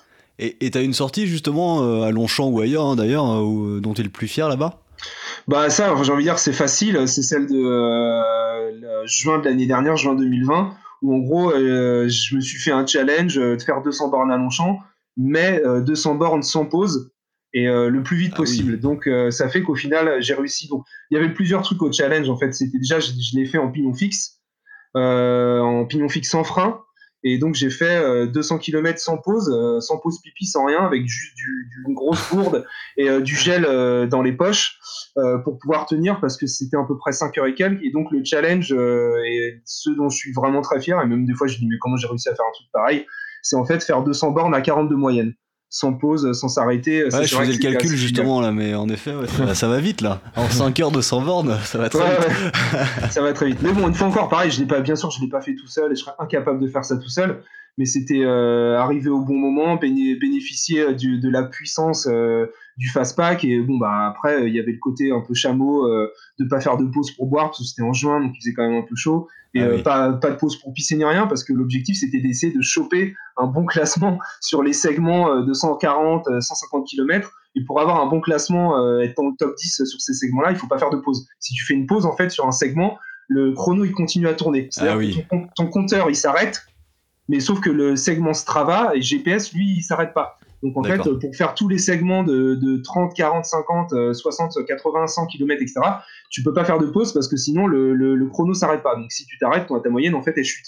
Même si sur le compteur ça fait auto-pause, donc on va dire la moyenne elle bouge pas, mais en fait sur le segment de Strava, si le, chrono il continue de tourner. Donc en fait voilà, quand j'ai fait les 200, je m'étais dit allez 200 sans pause, sans rien en mode warrior et euh, bonnes conditions et euh, j'étais en, forme donc j'ai réussi à le faire et ouais c'est clair que je suis pas sûr d'arriver à refaire un truc comme ça enfin c'est vraiment euh, voilà c'est des trucs bon, c'était super quoi et, bravo ouais bravo bravo c'est vrai bravo franchement solide quoi c'est clair et du coup, voilà, tu dis 200 km, c'est plus de 5 heures et tu pédales non-stop. C'est-à-dire que tu t'arrêtes jamais.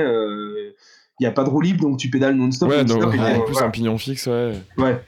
Et, est-ce que tu as une, anecdote à partager sur, euh, sur toutes les heures que tu as passées à tourner pleine balle, euh, que ce soit à Vincennes ou à Longchamp bah, C'est tellement bizarre parce que je l'ai tellement fait et tellement de fois et c'est un peu tout le temps pareil et pourtant je m'en lasse jamais. Et moi-même, ça m'étonne de jamais m'en lasser. Moi-même, euh, encore tout à l'heure, quand j'y suis allé ce matin, la dimanche là, euh, j'étais excité d'y aller. j'étais excité quand j'étais arrivé, quand j'ai attendu le fast pack. Je, me suis dit, mais je suis taré, j'ai un problème c'est.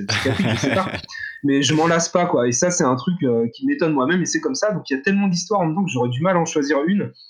Et euh, le truc que j'avais envie de dire, c'est en fait tous les moments super cool où, par exemple, quand tu viens de prendre un relais et, euh, et que t'es naze et que t'es crevé, donc tu laisses passer les mecs, tu te mets un peu sur droite, tu fais le geste, le mec qui passe, bam, bam. Dans le fast-pack, euh, bah, les relais, ils sont vénères, quoi. C'est-à-dire que les mecs, ils prennent le relais c'est sans pitié. Donc si tu raccroches pas, t'es mort.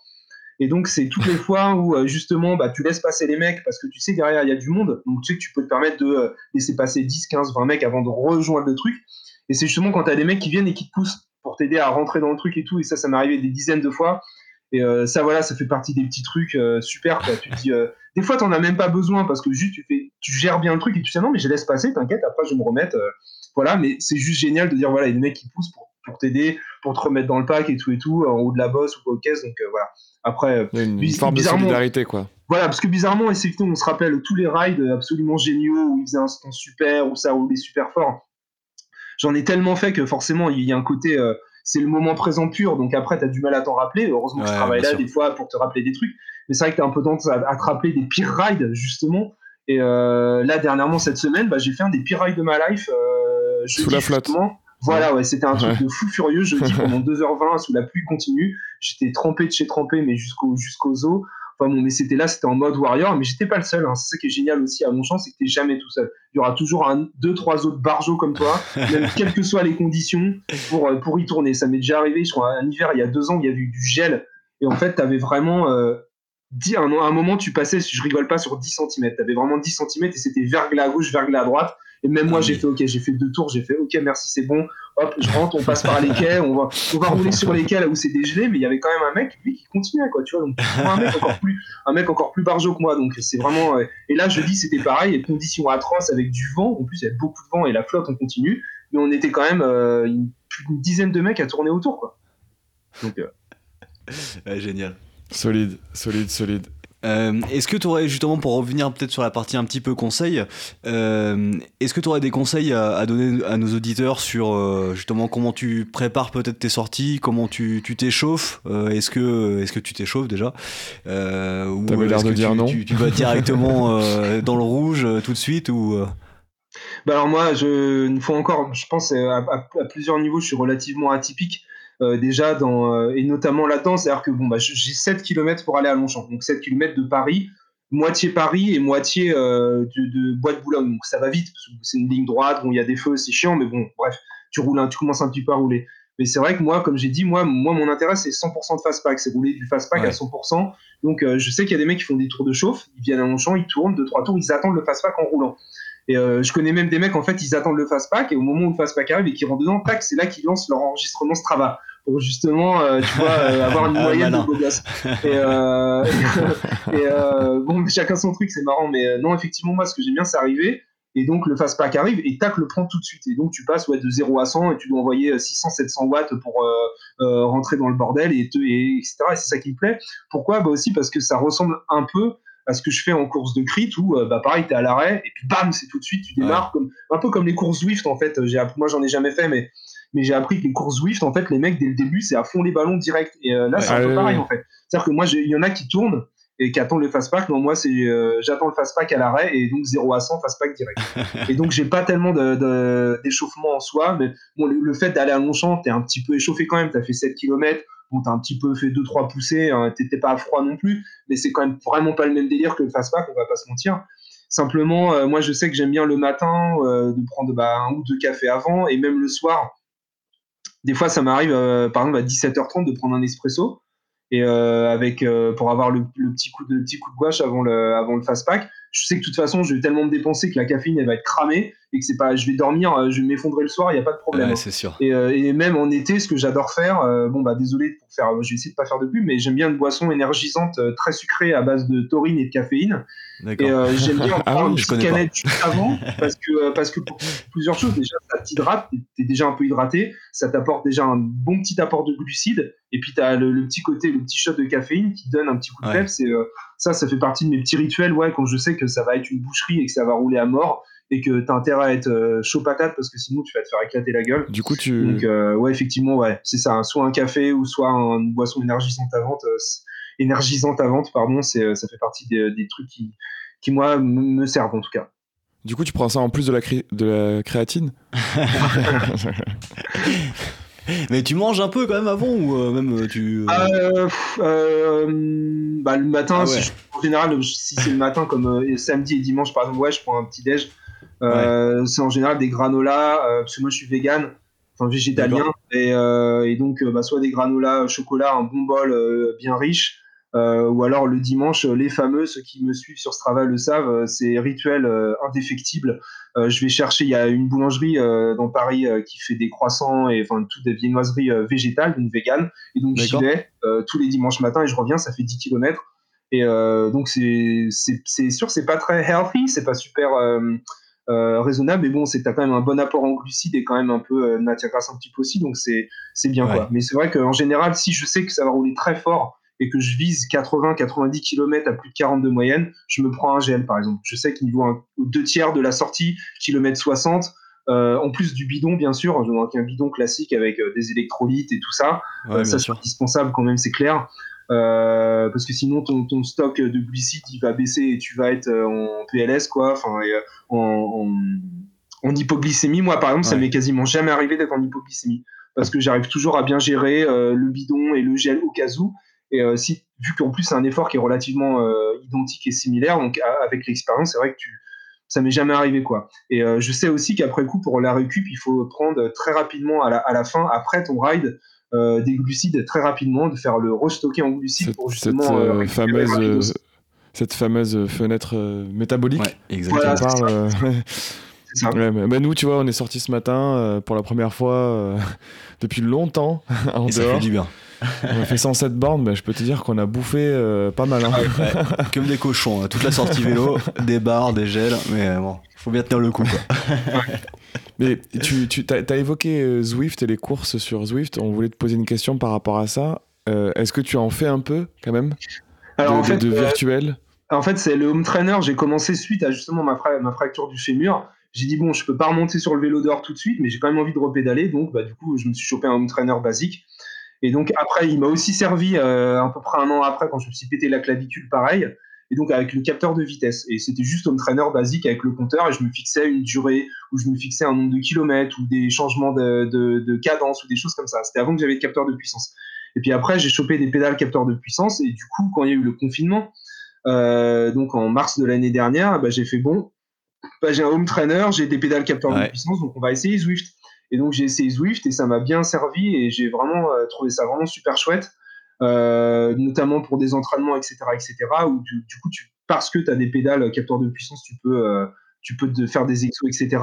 Mais comme en fait, moi, c'est un home trainer vraiment basique, tu vois, avec résistance manuelle, tu vois, le truc à la main à la con, et qu'en fait, il n'est pas smart du tout, et que simplement, Zwift, en fait, il prend la puissance des pédales, mais toi, tu n'as aucun retour. C'est-à-dire que quand il y a un col, euh, tu sens pas de différence du tout. Simplement, imaginons, tu roules à, deux, à je sais pas moi, admettons, tu es à 200 watts sur du plat, tu es à 39-40, il y a le col, il arrive, un col à 17, tu finis à, 4 km heure. Ouais, c'est ça, ça va baisser. Tu juste pas ta puissance, la vitesse est ralentie grave, comme si bah, face à un col, tu, tu pédalais à la même vitesse. Donc même si tu ne le ressens pas, en fait, si tu suis le truc, tu peux en fait augmenter ta puissance pour justement bah, pas monter euh, comme un papy à 5 km heure. C'est particulier parce que voilà, moi je ne je le ressens pas. Et c'est pour ça que des fois j'ai fait des courses avec des potes, euh, des meet-up euh, que j'organisais à un moment où on était plusieurs, même sur un circuit, dès que tu avais un petit peu de montée, bah forcément eux comme ils ressentent tout de suite la résistance que leur renvoie Zwift, et bah, ils vont plus rapidement ajuster leur effort. Tandis que moi, si je fais pas gaffe au pourcentage, euh, bah, du coup, euh, si j'appuie pas plus fort, tout simplement, bah, je me faisais euh, en fait distancer parce que bah merde, qu'est-ce qui se passe? Pourquoi ils accélèrent? Alors en fait, c'est juste que c'est moi qui ralentissais parce que j'avais pas assez augmenté la puissance. Mais donc, ouais, non, Swift, c'est vraiment super bien et je comprends carrément qu'il y en ait qui, qui, qui, soient accros et je connais des mecs qui ont, fait des tas d'exos et des tas de courses et qui ont vraiment progressé grâce à ça. Donc, c'est un super outil pour se motiver, etc. Et euh, alors, alors, même que moi, je fais ça dans des conditions vraiment pourries déjà parce que comme c'est un home trainer qui est pas smart et surtout je fais vraiment ça littéralement à la cave, dans les caves de mon immeuble, donc euh, c'est ah assez, euh, c'est assez hardcore. c'est assez austère, assez glauque quoi. faut, faut, vraiment le vouloir. Mais bon. il y a, l'expression pain cave, c'est une expression en anglais, pain cave, pour dire ouais, je vais dans ma pain cave pour faire mon home trainer. en général, les mecs, ils ont ventilo, garage, lumière, truc sur un grand écran et tout. C'est bon, c'est pas le même délire que. Moi, c'est vraiment littéralement pain cave. Je suis vraiment dans les caves et vraiment, voilà. Tu vas souffrir, quoi. Et, euh, justement, pour rester euh, bah, sur, euh, sur, les watts, tu parlais de watts et de capteurs de puissance à l'instant. Tu, tu, connais ta FTP ou plus ou moins ou t'envoies combien de watts justement bah, Pas des masses. Hein. Moi, je suis pas très puissant, je suis pas très fort. Hein. ma FTP ah, en watts par kilo, ça doit être 4,3, 4,4 oh, oui. mieux, donc c'est pas ouf. Je connais des tas de mecs qui m'éclatent, qui sont largement meilleurs que moi. je suis pas très lourd non plus, donc le chiffre brut en lui-même, il est vraiment pas ouf. Donc euh, ouais non non c'est pas j'ai pas pas tellement de puissance moi j'ai pas tellement de qualité euh, en tant que cycliste autre que euh, Mais pourtant on, a, vu tes cuisseaux on a vu tes, on a vu tes ça va quand même hein. ouais, non, mais ouais, non, mais on va dire que c'est la, la génétique, ça. C'est, Visuellement, ça a l'air chambé, mais non, dans le niveau des watts, les mecs avec les petites, les petites cuisses qui m'éclatent, il n'y a pas de problème. Sinon, c'est l'acharnement, ma, ma qualité numéro un, je pense, mais voilà. les, les, watts et la puissance, c'est. Ouais, non, c'est c'est moyen sans plus, on va dire.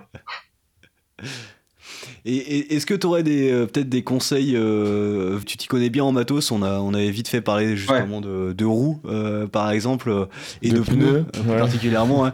Est-ce que tu aurais, ouais, est-ce que aurais des petits conseils peut-être justement à nos auditeurs qui, bah, qui sont plutôt orientés triathlon, mais justement les, enfin les pneus, de toute façon il en faut dans, dans, dans, tous les, les, types de vélos.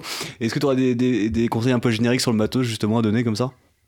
Euh, c'est compliqué parce que moi, euh, moi c'est vraiment à la base, c'était vraiment euh, moi mon choix avant tout. Comme je viens du pignon fixe, où en fait, si tu veux, tes vélos, tu les customises, tu choisis chaque chaque partie du vélo avant tout dans un souci esthétique et puis après dans un souci de performance.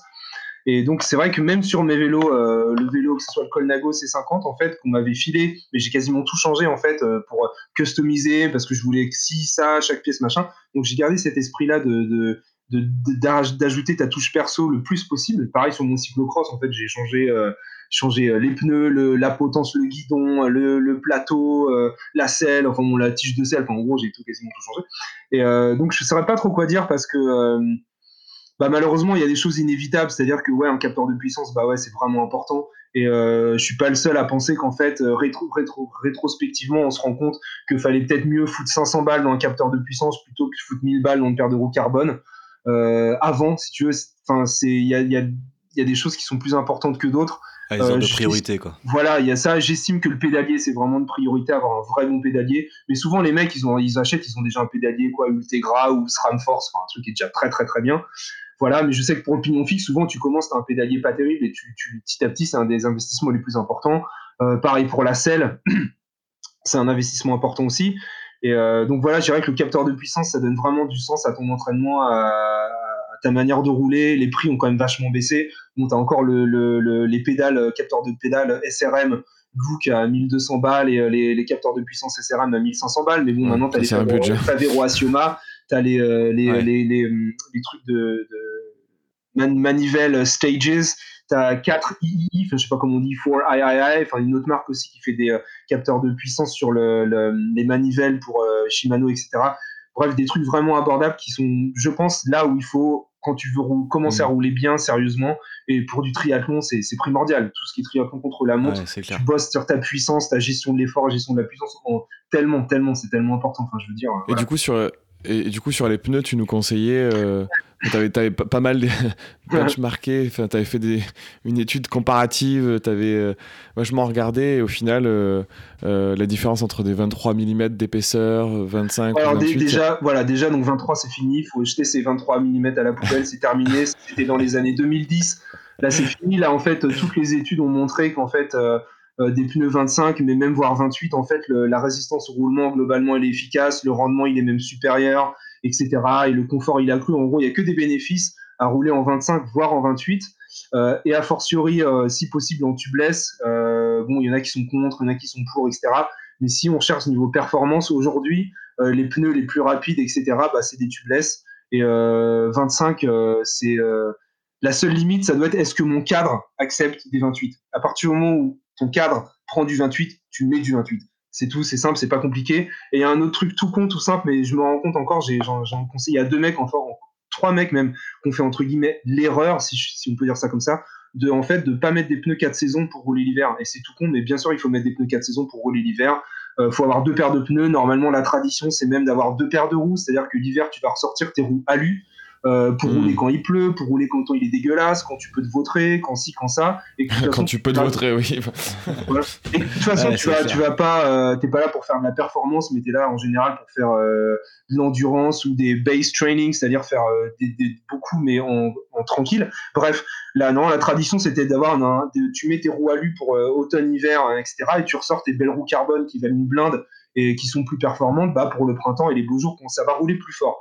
En tout cas, euh, si tu veux garder la même paire de roues, bah, tu mets des pneus 4 saisons parce que bah, bien entendu, ça va mettre meilleure résistance aux merde punctures, euh, j'ai plus le mot en crevaison. crevaison euh, Forcément une meilleure résistance aux crevaisons. Alors ouais, mais le rendement il est pas le même. Ouais, mais enfin bon, on parle de quelques watts, c'est pas beaucoup. Puis l'hiver, clairement, de toute façon, je veux dire, même nous dans le fast pack, personne en ce moment fait des tours à 46-47. Hein personne. Enfin, là, ça commence, des mecs qui sont chauds. C'était cet hiver, on a eu des, des brutes. Euh, on n'était pas beaucoup, mais putain, ça, on a quand même eu des moyennes assez impressionnantes. Normalement, on roule pas aussi fort que ça l'hiver. Mais bref, tout ça pour dire que normalement, il faut avoir des pneus 4 saisons et les remettre, bah, en gros, novembre, décembre, janvier, février. Et puis tu ressors tes beaux euh, GP 5000, euh, machin, bah, pour le printemps et pour l'été, quoi. Et puis les pneus vraiment de course, comme les Vittoria, Corsa, Speed, machin, bah, pour les courses, parce que tu as aussi l'erreur de mecs qui te mettent des super pneus super fins, donc super légers géniaux, mais sauf que bah oui, si pour aller à Longchamp ou si pour faire une sortie en chevreuse, bah oui, tu vas crever avec. je veux dire, c'est quasiment sûr. Donc faut vraiment euh, voilà, choisir euh, correctement en termes. En tout cas, 28, c'est génial. ok, c'est ce qu'on retiendra. Euh, et on, en parlait un peu au début de, de l'interview. Euh, tu fais partie ou tu as créé, tes fondateurs, tu vas nous en dire un peu plus, du Suicidal Urban Riders. Euh, donc, euh, traduction, les, les coureurs cyclistes urbains suicidaires. Est-ce que c'est une bonne traduction, plus ou moins C'est ça, ça, fait, ça fait moins bien en français, mais ouais, c'est ça. ouais, bah ça, alors, c'est une, de mes, une de mes plus grandes fiertés, en fait. C'est quand j'étais sur Strava, je me suis rendu compte qu'il y avait des clubs. Je me suis dit, tiens, c'est quoi ces clubs et tout. Et j'ai regardé, je me suis rendu compte que n'importe qui peut créer n'importe quel club. Avec toi, toi et ton pote, toi et ton voisin, euh, toi et ton club, ce que tu veux. Et donc j'ai dit, euh, j'ai cherché euh, en rapport à des trucs en rapport avec le métal, des trucs en rapport avec Satan parce que c'est ce que j'aime. Et donc j'en trouvais pas beaucoup. Alors c'était des micro trucs de rien du tout avec quatre potes qu'on fait ça en Suède ou trois potes en, Colorado, bref.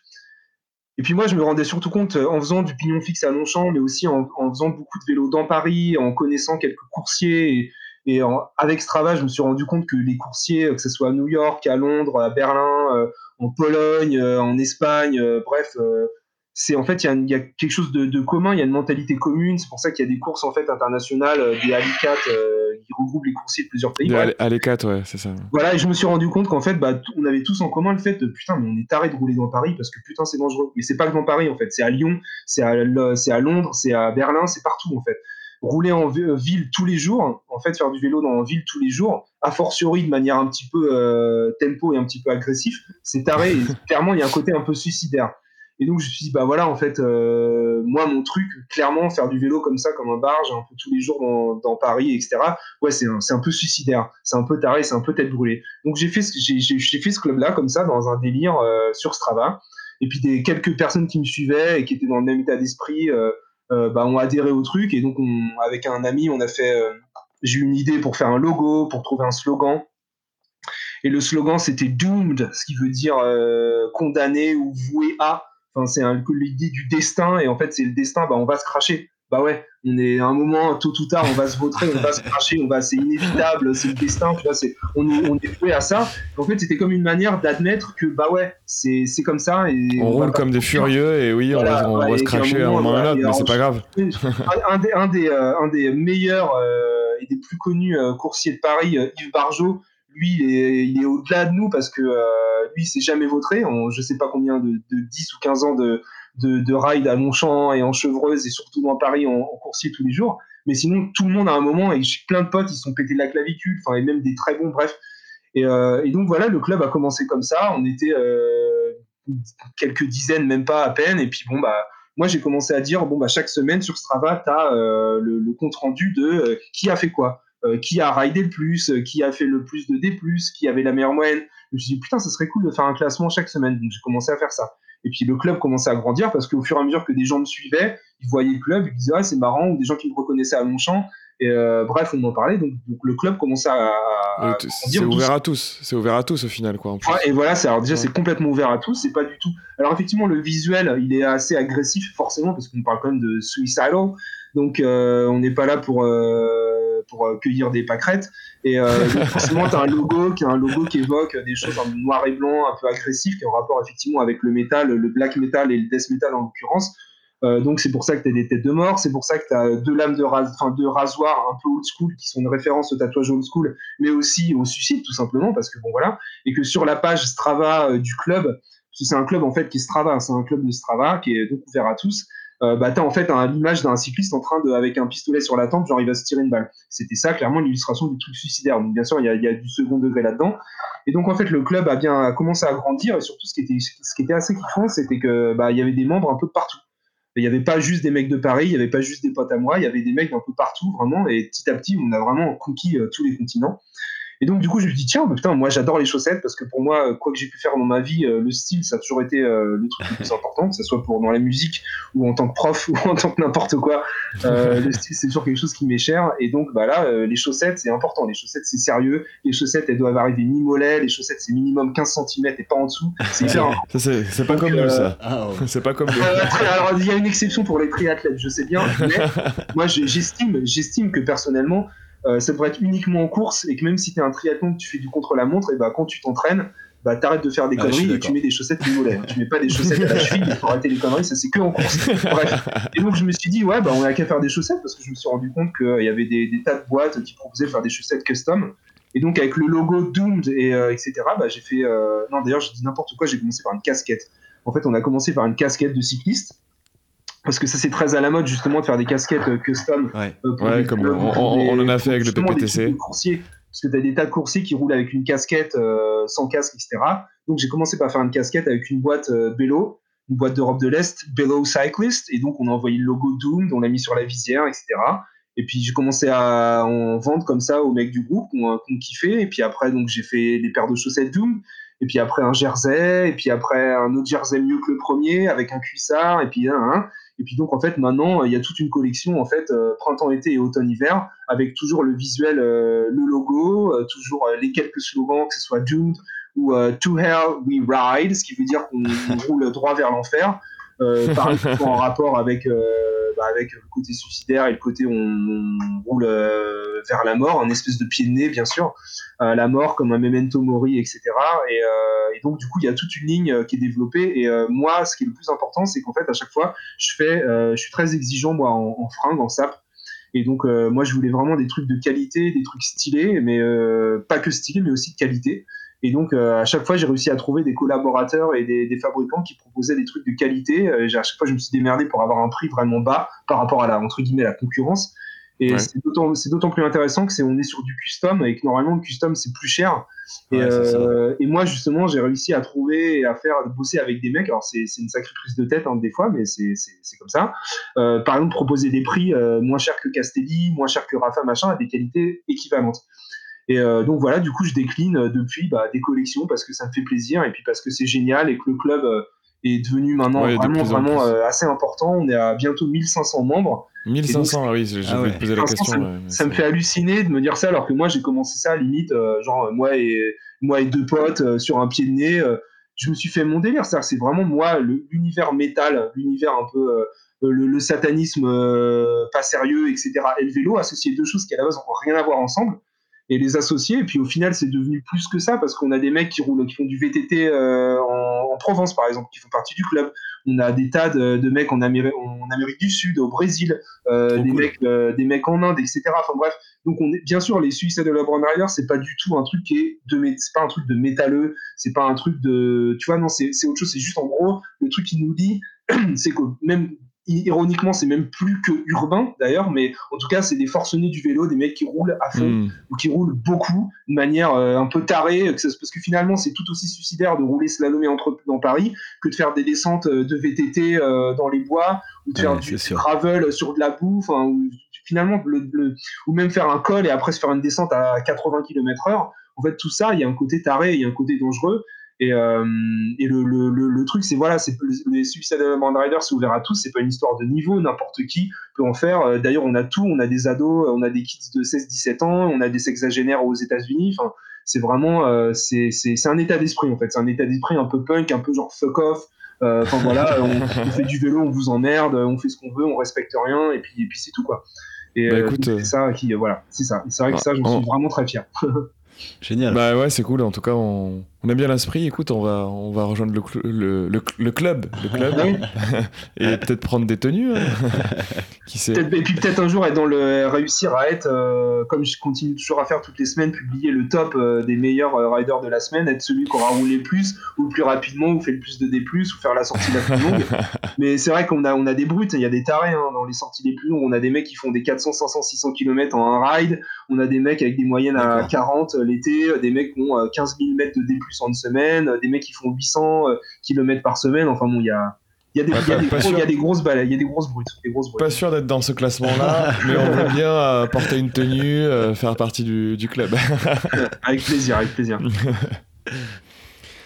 Euh, c'est quoi tes projets en, en 2021 C'est continuer à, à rouler encore Ouais. plus, encore plus longtemps euh, Encore, encore plus et plus longtemps, je sais pas, parce que comme tu disais tout à l'heure, euh, ouais, j'ai fait 29 414 en 2020 et c'est énorme et c'est limite trop et euh, c'est euh, demande tellement de sacrifices, enfin c'est n'importe quoi.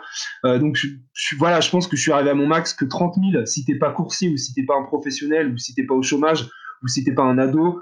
Euh, euh, ou si t'es pas célibataire, je vois pas comment. Enfin, c'est. Je Ouais. sais maintenant que c'est un truc de fou furieux et que c'est trop. De toute façon, sincèrement, c'est trop. C'est même à un moment contre-productif de rouler autant. Au niveau de la performance, en fait, euh, les, les pros, ils roulent moins en général et des mecs qui déchirent euh, roulent moins. T'as des mecs qui roulent 10 000 par an, c'est des machines de guerre. Donc en fait, euh, c'est une distance, c'est un, espèce de challenge perso et une addiction, mais euh, c'est paradoxalement c'est quelque chose que je recommanderais pas forcément parce que c'est pas ça qui va te rendre meilleur. Enfin, ça va te faire progresser, mais il y a un moment tu vas arriver à un palier parce que pour progresser, comme je disais tout à l'heure, faut varier sa pratique, euh, faire des exercices différents, des exercices ciblés, chose que je fais quasiment pas parce que moi je suis en bourrin et que moi je roule, euh, c'est soit je roule soit je roule à fond et que j'ai pas de plan de- d'entraînement ou quoi aux caisses. Et donc non, clairement, comme tu disais, voilà, c'est tout simple. Mais euh, moi, mon plaisir, c'est ça, c'est le fast pack, c'est retrouver le fast pack, rouler avec le fast pack, faire mes 500 bornes par semaine. Euh, bien entendu, faire 20 000 bornes par an, euh, sauf accident euh, catastrophique, c'est mon objectif euh, de base. Et, et voilà, mais bon, j'espère pouvoir faire quelques crits cette année. Euh, mais voilà, continuer à, à faire vivre le club des Suicide Eleven Riders. Et après, quand tu roules, j'organise en fait euh, des rides un peu plus ciblés, euh, club justement à Longchamp, le, nor- normalement le jeudi soir, mais en ce moment c'est le jeudi midi. Et donc, quand tu fais ça et que tu vois une vingtaine de mecs euh, qui roulent avec le jersey des Suicide, Suicide Eleven c'est cool. Génial. Enfin, enfin, franchement, c'est vas voir ça quand tu vois les mecs tous ensemble habillés en noir avec le, le, le kit du club et le logo et tout, c'est euh, tellement kiffant. Ouais, franchement, ça, doit être, ça doit être super. Bah écoute, euh, ouais, on, te- on te souhaite beaucoup de, de, de kilomètres euh, Ouais. sans embûche Voilà, à voilà, ou à, ou à déjà en Vincennes. 2020, en 2020, je me suis vautré, mais je me suis rien cassé. Donc déjà, il y a eu du progrès Donc déjà, Il y a du mieux. Euh, il y, a- il y a du mieux. Euh, le, le triathlon, ça t'a jamais tenté? Alors euh, moi, je fais que du vélo. Euh, Alors c'est marrant parce que j'ai fait de la natation quand j'étais jeune, jeune, jeune. Quand j'avais de 8 à 12 ans, j'ai fait de la natation. Mais euh, la course à pied, je suis nul. Je suis une catastrophe. Je suis une patate. J'ai toujours détesté ça. Donc non, c'est sûr que j'en ferai jamais. A priori, sauf non, j'en ferai jamais. Je suis vraiment pas assez bon et pas assez athlétique pour ça. Donc, euh, mais j'a- j'adore les mecs qui font ça. Je respecte à mort. C'est, c'est, enfin, c'est une pratique euh, que, que je trouve super. Et on a, il y a des mecs du club euh, qui sont des triathlètes, bien sûr. Et euh, enfin voilà quoi, ce que je disais, c'est ouvert à tout le monde. Les mecs qui font du VTT, on a des triathlètes aussi qui font partie du club. Et, et plus je roule, et plus je me rends compte que le- les mecs ont un niveau super et que les mecs qui font du triathlon, c'est des, c'est des sacrés balèzes parce que putain, les mecs qui font l'enchaînement course, vélo dans, la même, dans le même entraînement, il y en a qui font ça, putain, balèze quoi. Respect. Ouais, euh, merci. C'est pas pour moi. Moi, euh, moi, je suis juste là pour faire, pour faire du vélo, pour rouler comme un porc. hein, c'est juste ça qui. C'est Ouais, pas mal. Ouais. Ouais, ça nous empêchera pas de rouler avec plaisir avec toi à Ah, l'occasion. bah, avec euh, plaisir, avec plaisir. nous faire progresser un peu, un peu en vélo. Euh, ben, on a une question traditionnelle. Je crois qu'on arrive euh, à la fin de, de cet épisode. Euh, merci beaucoup. Ouais, Euh, on, on a une question traditionnelle avant de terminer. Euh, c'est quelle est ta bière préférée? Je crois que tu n'aimes pas tant la bière. ouais. Alors moi, une fois, une fois de plus... Hein, euh, Erreur de euh, casting, ça nous arrive. Ah, c'est carton rouge, ça. Nous je suis un arrive, je suis un métalleux qui n'aime pas la bière et qui ne boit quasiment jamais, qui boit à peu près quasiment jamais de bière, sauf exception faite pour le cidre, ça va. Ou euh, alors très précisément, il y a une bière que j'aime bien. Pourquoi? Parce qu'elle est super sucrée et qu'elle a pas tellement un goût de bière en fait. C'est la Faro de la marque belge Lindmans ou je sais plus quoi le nom. Enfin bref, c'est une bière euh, au lambic au sucre, super sucrée. Donc en gros, c'est pas du tout une vraie bière quoi. C'est pas une bière top, on va dire. hein, c'est une bière voilà. Mais euh, c'est la bière que j'aime, c'est celle-là. Donc voilà, on va dire la Faro. euh, c'est ma bière préférée avec le cidre. Ouais, super, ça passe. Ouais, c'est noté. Euh, on a beaucoup parlé de Strava. Euh, où est-ce qu'on peut te, te suivre, suivre le club, Suicidal Ur- Urban Riders? Bah, tout se passe sur Strava parce que moi je suis nulle part ailleurs en fait. Euh, J'ai pas de, je suis, je suis pas sur Facebook, je suis pas sur Twitter, je suis pas sur Instagram. Le club est sur Instagram, mais c'est un pote qui gère parce que moi je veux même pas mettre euh, les doigts là-dedans. Donc moi c'est uniquement Strava et tout se passe sur Strava et tous les, les news du club et tout ça se passe sur Strava pour euh, ceux qui veulent euh, adhérer et rouler avec nous et euh, qui seraient intérêt pour choper un jersey ou des chaussettes ou quoi aux caisses. Il faut suivre sur Strava, c'est ouvert à, à tout le monde, à tous ceux qui veulent rouler euh, d'une manière euh, peu raisonnable. On va regarder tout ça. Très bien. Et Bah, conc- concernant le club, bah, nous, le club, on peut nous suivre sur Strava également. exactement, Euh, Strava-PPTC. Euh, on peut nous suivre Enfin, sur, là, je dis n'importe quoi, PPTC-tri, euh, je vais y arriver. ça, c'est sur Instagram. Euh, non, sur Instagram, c'est PPTC underscore tri. voilà. Moi, je, je connais pas le nom c'était- exact, c'était un ouais, sur piège. Instagram, on est, on est sur Instagram. On est sur Instagram. Euh, mais pas moi. Pas moi. Euh, on a aussi une page Facebook, hein, PPTC Bien sûr, et le site pptc.fr.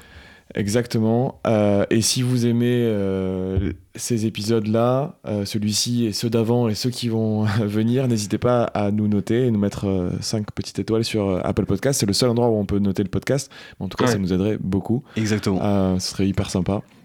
Et merci beaucoup, Samuel, euh, pour euh, Merci ces informations. C'était Ouais, un grand plaisir. C'était Ouais. un grand plaisir, c'était hyper intéressant, hyper cool. Euh, et puis on espère te, te, te voir euh, soit pour boire une petite euh, faro ou euh, su- plus, plus euh, plutôt sur les pistes de Vincennes ou, ou Longchamp, Voilà. à mon avis. Il y, a moyen, il y a moyen de m'y trouver, il y a moyen que j'y sois. On pourra pas te rater, je pense. Bon, bah, Ouais, génial. la, la, la tresse, c'est tout la, c'est la tresse, c'est la tresse, le truc euh, qui. euh, La tresse. ouais, la tresse. Et faut pas qu'on oublie, le plus important, c'est quoi? Bah, le plus important, c'est le club. C'est le club, bien sûr. Évidemment. Allez, merci. Merci À bientôt. beaucoup. À bientôt. À bientôt, salut.